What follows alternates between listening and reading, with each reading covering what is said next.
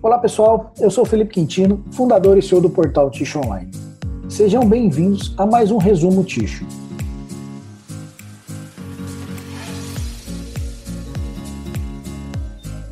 No resumo Ticho dessa semana, eu trago notícias para vocês de Ticho no Brasil, Ticho no mundo, Ticho na América Latina e celulose. Vamos começar com as notícias de Ticho no Brasil. A Softs maior empresa fabricante de papel ticho do Brasil e pertencente ao grupo CMPC, está realizando o programa Jovem Aprendiz 2020. Por meio da iniciativa, a companhia está recrutando jovens em busca do primeiro emprego na Grande São Paulo. Confira os requisitos e saiba mais detalhes da matéria publicada no portal Ticho Online. Nesse mês de julho, a Bela Toalha Professional, empresa referência no mercado de papel ticho, comemora 19 anos de muito trabalho e dedicação. Fundada em 2001, a cada ano que passa, a empresa busca se consolidar mais no mercado, sempre atenta às novas tecnologias que possam melhorar seu processo produtivo e de distribuição. Parabéns aí à Bela Toalha, parabéns ao Fábio e toda a equipe.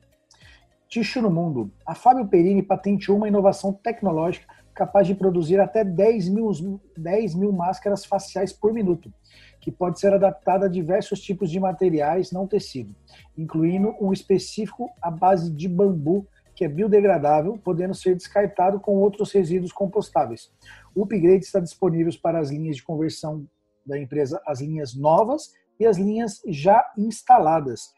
Olha que, que bela inovação que a, que a Fábio Perini lançou em, ah, nas rebobinadeiras. Eles têm um, um kit né, que, que fazem a, a a instalação e você consegue produzir máscara facial. Parabéns aí, Fábio Perini, pela, pelo desenvolvimento, pela inovação.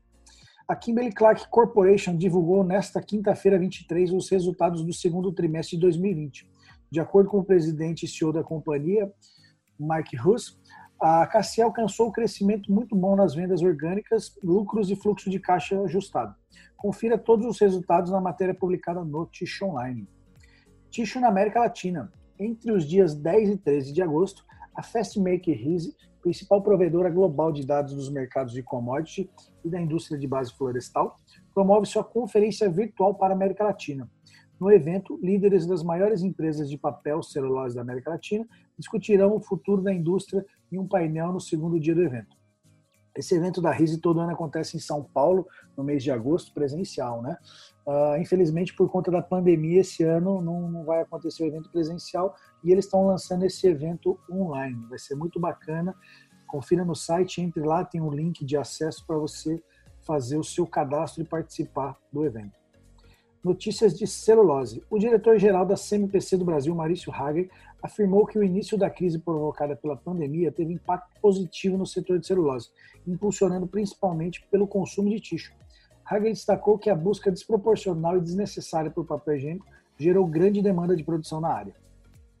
Com investimento de 4 milhões de reais da CMPC, o novo Hospital Berço Farroupilha iniciou os atendimentos para a população de Guaíba nesta quinta-feira, 23. A comunidade passou a contar com mais 40 novos leitos. Após a pandemia, a nova estrutura funcionará como maternidade e centro cirúrgico, realizando partos e cirurgias gerais eletivas. Mesmo depois de sofrer os efeitos da pandemia, o Brasil deve voltar ao cenário de maior fornecedor global de celulose, apontam projeções do estudo Outlook Fiesp 2029 em 2029, 3 milhões de hectares de eucalipto devem ser plantados para a produção de celulose, o que representa um crescimento de 11% da área plantada nos últimos 10 anos.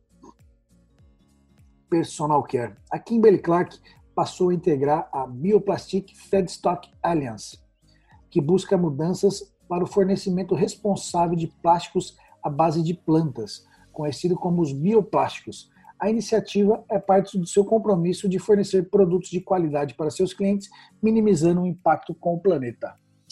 Bom, pessoal, essas foram as principais notícias do portal Tish Online essa semana. Um bom final de semana para você e a gente se vê na próxima.